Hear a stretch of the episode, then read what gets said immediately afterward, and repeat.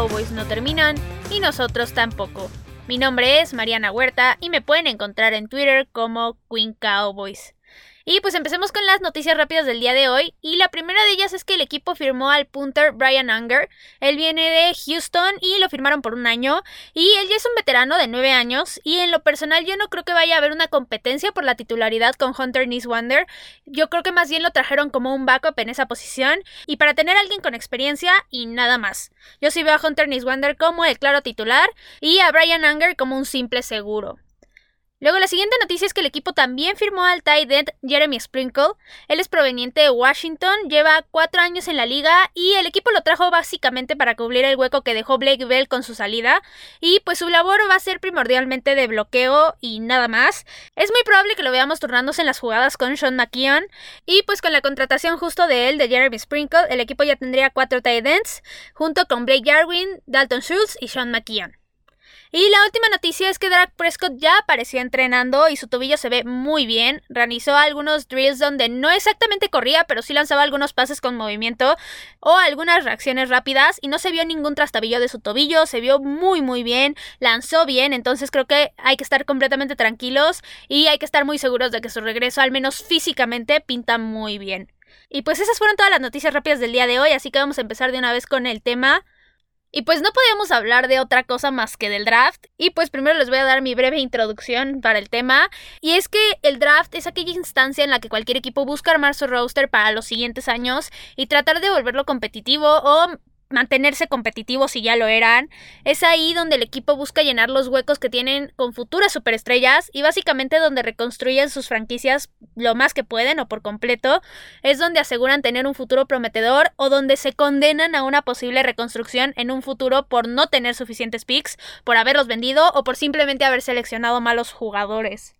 En pocas palabras, el draft es muy importante y es por eso que se habla tanto de él y se hacen tantos mock drafts y se evalúan tanto a los jugadores que van a estar ahí, porque una mala decisión sí te puede implicar muchísimas consecuencias malas, pero también si tomas una buena decisión eso te puede cambiar el panorama por completo en el futuro y si no me creen vayan a preguntarle a los Chargers si no están completamente felices y encantados de haber seleccionado a Justin Herbert del año pasado. Hoy vamos a hablar del momento más importante del draft y esa es la primera ronda sin duda alguna, aquella selección donde puedes conseguir a una superestrella y tenerla en el equipo por mucho tiempo o donde también puede estar la desgracia de haber seleccionado mal y tener que vivir con ese error por el resto de los días hasta el fin de los tiempos, como cuando los Cowboys en 2017 prefirieron a Taco Charlton sobre TJ Watt, error. Yo lo seguiré repitiendo una y otra vez en mi mente porque realmente fue traumático, pero pues de esta clase de errores estoy hablando. Y pues me voy a dedicar a hablar de eso justo, de todo lo que podrían hacer los Cowboys con esta selección que tienen, de cuáles son los mejores jugadores disponibles y de los escenarios que se podrían presentar desde el más fantasioso hasta el más realista para ver realmente cuál es el panorama del equipo en esta primera ronda y qué huecos se podrían estar llenando con esa primera selección. Y pues nada más para información general, los Cowboys tienen la selección número 10 global. Y primero me voy a dedicar a hablar de los jugadores que podrían ser seleccionados justo arriba de este pick número 10, pero que definitivamente son unos super prospectos y que en caso de que llegaran a caer hasta el pick de los Cowboys, sería un error no tomarlos o sí le complicaría un poquito las cosas ahí a Jerry Jones como general manager o a Mike McCarthy igual como entrenador en jefe. Entonces, ya pasándonos directo a los jugadores, primero quiero hablar de el tight end Kyle Pitts. Y pues con él no hay duda de que es un talento generacional, que llegue un jugador con el nivel y el talento de él no pasa muy seguido y es ese tipo de atleta que no puedes dejar pasar. No puedes, en serio es alguien completamente que te va a cambiar tu equipo y que va a sumar muchísimo. Él es el mejor prospecto de Titans por mucho en este draft. Y el mejor ejemplo que yo les puedo dar para que vean que sí es el mejor prospecto es la calificación que le dio Pro Football Focus para la temporada 2020 y su calificación fue de 96.2. Es una calificación altísima, aunque no haya jugado tantos juegos por la situación del COVID y porque también salió algunos partidos por lesión, realmente no importa, es una calificación que te habla completamente de su talento y de lo que puede hacer y de que realmente es una completa superestrella. Él es el tipo de arma ofensiva que cualquier equipo, sin excepción alguna, el que sea, va a querer tener porque va a ser peligroso en cualquier posición del campo y haciendo absolutamente lo que quiera el equipo con él. Entonces, si es ese tipo de jugador que no hay manera de que lo puedas dejar pasar. Entonces, ahora justo por todas estas flores que le acabo de echar, básicamente, es muy difícil que Kyle Pitts pueda llegar hasta el pick número 10 en este draft solo porque sí, solo porque los otros nueve equipos no decidieron tomarlo. Entonces, sí los escenarios de que justo estos equipos lo dejen pasar suenan casi completamente imposibles, pero la historia no se acaba ahí porque Jerry Jones declaró que está completamente encantado y enamorado con Kyle Pitts. Y pues como siempre, cada cosa que diga Jerry Jones nunca hay que tomarlo a la ligera, siempre hay que tomarlo medianamente en serio. Hay unas cosas que sí no tienen sentido, ni pies ni cabeza, pero al final es Jerry Jones y él puede cumplir lo que sea que desee. Tiene mucho poder y al final es el general manager del equipo y justo por eso tiene casi casi de que libertad de toma de decisiones y lo hemos visto justo tomar muy malas decisiones, aunque esta no sería tampoco una tan mala decisión, digo, Kyle Pitts es alguien con mucho talento y pues regresándonos a Jerry Jones, pues cuando algo se le mete a la cabeza al señor, la verdad es que hay que tener mucho cuidado con eso, porque con esas declaraciones que dio yo no descartaría la posibilidad de que el equipo termine intercambiando picks con Atlanta. Y esto porque Atlanta está en el número 4, entonces tendría que subir hasta allá los Cowboys, muy probablemente para poder tomar a Kyle Pitts, sin la duda de que otros equipos lo vayan a terminar tomando. Entonces sí, yo no descartaría justo un trade up de los Cowboys a esta posición, pero Tampoco es que me gustaría tanto porque yo siento que Atlanta se los va a vender muy muy caro este pick y el equipo tendría que terminar empeñando casi casi todo el futuro que resta de los Cowboys, digamos los próximos dos años al menos en cuestiones de picks, primeras rondas y así. Y pues no soy muy partidaria yo de que termines empeñando tus primeras rondas, creo que es una selección importante y no hay que andarla vendiendo solo porque sí. Pero Quiero meter otra cuestión aquí también a la discusión y es que los Cowboys han demostrado los últimos años que no seleccionan bien en primera ronda defensivos. Realmente se han equivocado bastante y terminan los defensivos o dejando al equipo o estando ahí pero no dando un desempeño bueno o de primera ronda, digamos. Y pues esto también mete muchísima duda porque justo el equipo, al contrario de la defensiva, con la ofensiva sí han seleccionado muy buenos jugadores. Entiéndase CD Lamb, Zach Martin, Travis Frederick, entonces, sí, aquí hay mucho que pensar y creo que sí hay muchos factores que podrían decir que los Cowboys muy probablemente podrían estar subiendo por Kyle Pitts al número 4, aunque no lo necesiten, porque el equipo no necesita un tight end, eso es más que evidente. Tienen a Blake Jarwin y a Dalton Schultz, que ambos te cumplen la labor de un tight end número 1, entonces no es como que realmente digas, uy, sí, el equipo no tiene ni un tight end, pero con un arma así como Kyle Pitts, no es solamente tenerlo de tight end, realmente te puede servir en todas partes. Y si es una persona que si la pones en el campo te va a cambiar por completo el panorama y va a hacer que las defensivas realmente sufran mucho con esta ofensiva de los Cowboys si es que él llega a estar en el equipo. Ahora sí ya hablé mucho de Kyle Pitts y me va a pasar a hablar de los otros dos jugadores que yo creo que se van a ir antes, pero que podrían llegar a ser seleccionados por los Cowboys si caen. Y pues el primero de ellos es un tackle ofensivo y es Penny Sewell.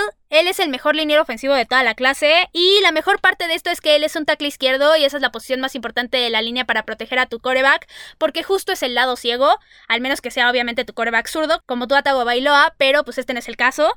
Y pues él también es un jugador que para nada se espera que caiga tanto en el draft. Lo lógico sería que se fuera por ahí de la posición número 5 con Cincinnati o tal vez una o dos más abajo, pero realmente yo no veo llegándolo ni de chiste al número 10. Aunque digamos en el caso hipotético de que los equipos que están arriba de los Cowboys lo dejen pasar, sin duda alguna los Cowboys deberían de tomar a Penny Sewell. ¿Por qué? Porque sería el reemplazo perfecto para Tyron Smith.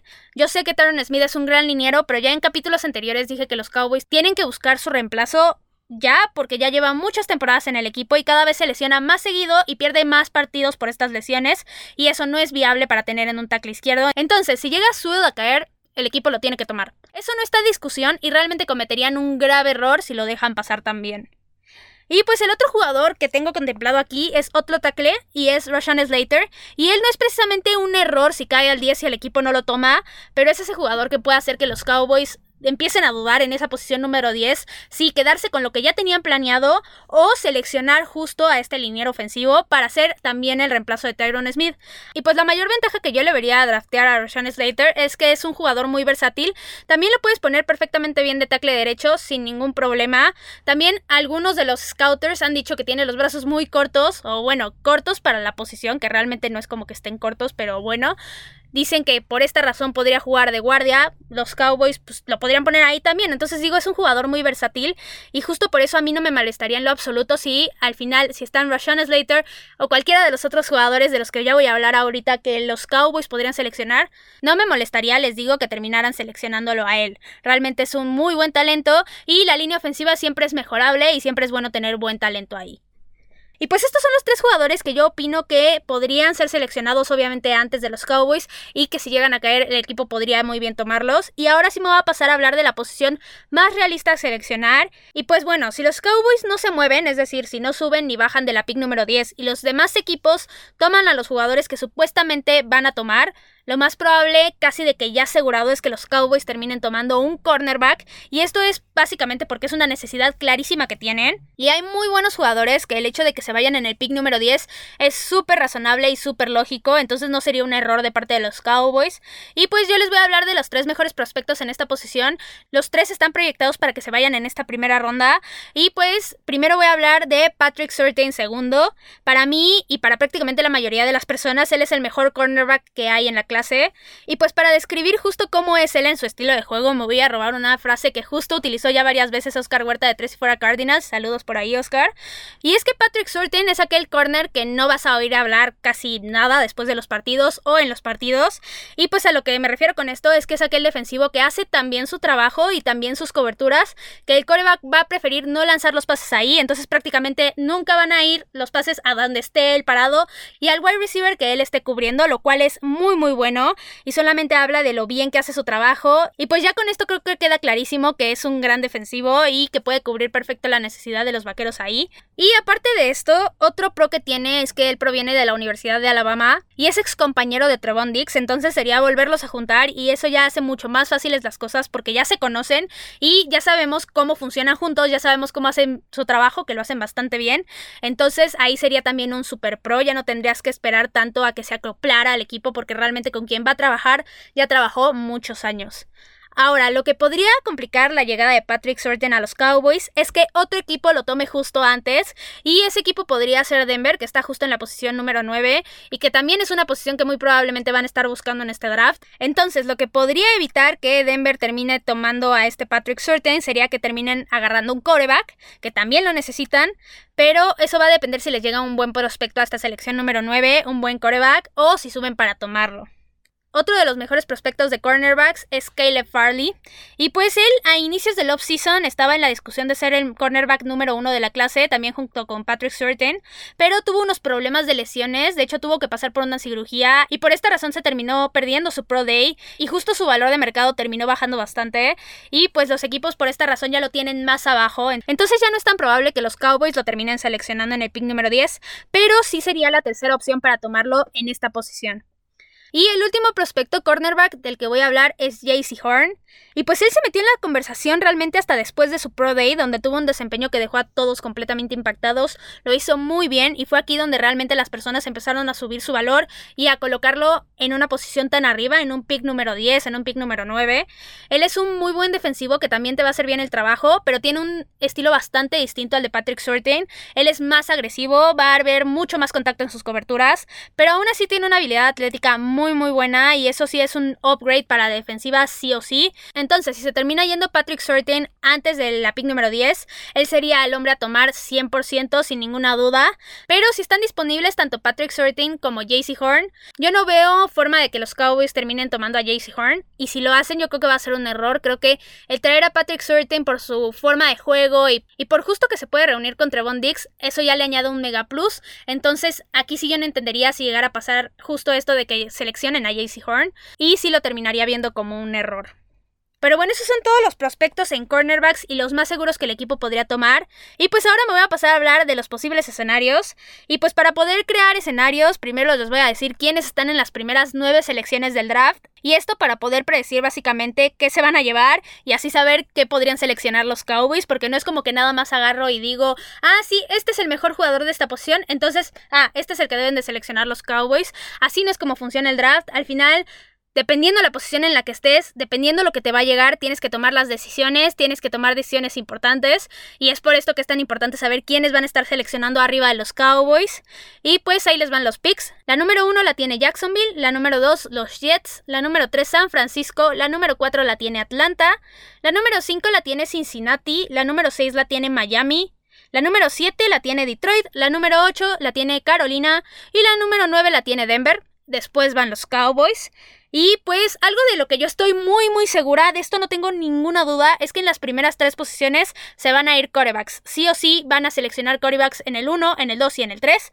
Y obviamente el pick más obvio, el que todo el mundo se sabe, el que nadie debería de tener ninguna duda es Trevor Lawrence. Él va a ser el pick número 1 sin ninguna duda. Ya en el 2 y en 3 podrían caber un poco más de especulaciones porque hay otros nombres, otros corebacks e incluso se podrían turnar entre el 2 y el 3 que yo creo que son.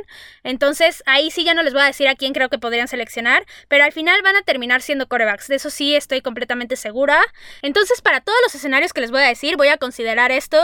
Y pues vamos a pasarnos al primer escenario. Y primero voy con los más fantasiosos. Y en este escenario sería donde el equipo podría recibir un regalo del cielo y literalmente no tener que hacer nada para que les caiga una superestrella.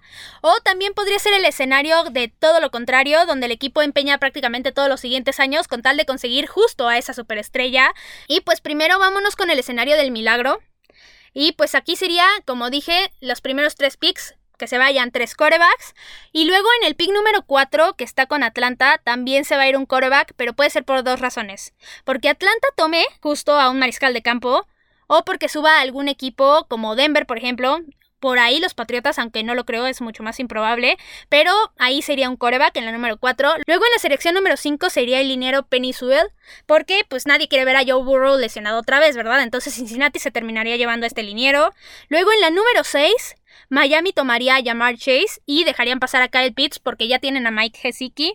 Luego Detroit también dejaría pasar a Kyle Pitts y tomarían a Davante Smith porque ellos casi no tienen receptores, de hecho no tienen, dejaron ir a Kenny Golladay y también a Marvin Jones Jr., entonces terminarían tomando un receptor. Luego los Panthers tomarían un liniero ofensivo con Rashan Slater o también podrían tomar a un linebacker por ahí, al mejor de la clase, que es Micah Parsons, pero pues, cualquiera de estos dos. Y luego en la posición número 9, ya sea Denver o ya sea Atlanta o quien sea que esté ahí, tomaría un cornerback. Y aquí sería el milagro para los Cowboys, porque en la número 10 estaría disponible Kyle Pitts y lo tomarían con los ojos cerrados sin tener que pagar absolutamente nada extra por él. Y pues sería, como dije, el escenario del milagro y por ende es el más improbable de todos. Ahora, otro escenario fantasioso no tan improbable, pero pues sí para echarle mucha imaginación, es que los Cowboys terminen subiendo en el draft y yo aquí veo dos opciones. La primera es que terminen subiendo hasta la selección número 4 y tomen a Kyle Pitts sin ninguna duda de que los otros tres equipos vayan a tomarlo porque como dije van a ser corebacks. Entonces subes al 4 y ya lo aseguras y ya lo tomaste y todo muy bien. Ahora, la otra opción que yo veo que puedan subir es que en las primeras seis selecciones del draft no se vaya Kyle Pitts. Esto sería que tomaran a los tres corebacks, tal vez un cuarto coreback, un liniero y un receptor. Entonces, aquí sería subir a la posición número 7 con Detroit. Y esto es raro improbable, como dije, pero tampoco sería tan caro como subir hasta la número 4. Y la cuestión por la cual lo veo probable es que hay muy buenos receptores en esta clase y al final si Detroit baja va a poder seguir tomando a uno de estos receptores, incluso al mismo que había pensado tomar en la número 7, entonces les convendría bastante, digámoslo así, aunque como dije es bastante improbable que pase, quién sabe si quieran vender su pick, quién sabe si los Cowboys vayan a querer subir al 7 o vayan a quererse directo al 4 si es que lo piensan hacer, porque pues Jerry Jones ya dijo que está enamorado de Kyle Pitts. Entonces cualquiera de estas dos opciones puede pasar. De hecho, podría pasar cualquiera imaginándonos, pero yo me voy a tener a estas dos opciones, a subir al 4 o a subir al 7 y tan tan. Y con esto, obviamente, tomar a Kyle Pitts. No hay otro jugador por el cual los Cowboys irían por él. No hay otro jugador por el cual subirían. No hay otro jugador por el cual pagarían de más. El único sería Kyle Pitts y sería, como yo lo veo, de estas dos maneras. Ahora, ya me voy a pasar a hablar del escenario justo el realista, y este escenario sería literalmente donde los Cowboys se quedan justo en su posición número 10 y se van los jugadores que se espera que se vayan antes, y pues esto sería que en las primeras tres selecciones se vayan corebacks, luego que se vaya Kyle Pitts, luego Penny Sewell, Rashan Slater en alguna de las otras selecciones, también que se vayan dos receptores, y luego en la posición número 9 es donde realmente está el misterio, porque se puede ir un coreback o un cornerback, y pues si se va un coreback, los Cowboys terminarían tomando a Patrick Surtain porque sería el mejor corner disponible. Pero si se va un corner, el equipo, como dije, va a tomar entre el que quede ahí, ya sea JC Horn o Patrick Surtain segundo. Cualquiera de los dos está bien, cualquiera de los dos que esté disponible. Y esto es lo más seguro que vaya a pasar en el draft. Si se cumplen todas las predicciones que se han estado hablando y todo lo que han hablado los analistas y todas las personas al respecto. Y pues para concluir el tema, esto es lo más relevante de lo que se puede hablar en esta primera ronda con respecto al equipo. Como pudieron escuchar, hay muy buenos jugadores que podrían estar disponibles en el lugar número 10, unos más probables que otros obviamente. Y yo creo que quien llegue al equipo en esta selección va a ser un gran jugador sin duda alguna. De eso yo no tengo ninguna duda, va a mejorar al equipo sí o sí. Y eso independientemente de la posición en la que esté, la verdad. Cualquiera que agarren, ya sea el cornerback, el liniero ofensivo o el tight end, todos son muy buenos. Entonces no hay de qué preocuparnos tanto Creo que los Cowboys este año está muy difícil que se lleguen a equivocar en esa selección número 10 y esperemos que si en un caso muy loco Jerry Jones sí decide subir, no termine pagando muchísimo por esa selección. Ahora, como ven, hay muchísima incertidumbre y muchas cosas que podrían pasar y realmente nos podríamos pasar horas hablando sobre posibles escenarios y posibles trades, pero yo en lo personal siempre prefiero quedarme con los escenarios más realistas y tal vez alguno fantasioso como vieron aquí, que es el de agarrar a Kyle Pitts, pero hasta ahí para no tener tantos hubieras en la cabeza y no terminar desilusionándolos a ustedes, desilusionándome a mí, si alguna superestrella no llega a caer en el equipo, yo creo que la mejor forma de afrontar el draft es tomándolo de la forma más realista posible, porque así si te llega un CD Lamb, como en el draft pasado, realmente es muy bueno y termina dejando un muy buen sabor de boca. Y pues, como vieron, mis favoritos para que los Cowboys agarren en esta primera ronda son Patrick Surtain en el escenario completamente realista o Kyle Pitts en el escenario completamente favorable o en la locura de Jerry Jones de subir en el draft. Y pues eso fue todo por el capítulo de hoy. Recuerden que me pueden encontrar en Twitter en arroba Queen Cowboys y en arroba tres y fuera Cowboys. Ya saben, cualquier duda, comentario, opinión, si quieren platicar lo que sea, me lo pueden dejar ahí en Twitter. También acuérdense que entre semana estamos haciendo lives casi de que todos los días. Los lunes estoy ahí yo con Betsy en Ladies Night Football. Entonces si quieren entretenerse un rato, vayan a darse una vuelta por ahí. Están muy muy entretenidos. También recuerden que si les gustan los episodios, recomiéndenlos con quien ustedes gusten y esperen mucho más contenido porque los Cowboys no terminan y nosotros tampoco. Tres y fuera, Cowboys. Hola, soy Rudy Jacinto, creador de Tres y Fuera. Si te gustó el programa de hoy, suscríbete a este y otros podcasts de la familia Tres y Fuera. Tres y Fuera NFL, Tres y Fuera Fútbol, Tres y Fuera de tu equipo favorito y claro, el canal de Tres y Fuera YouTube con videos todos los días. Porque si tu equipo existe, Tres y Fuera lo cubre.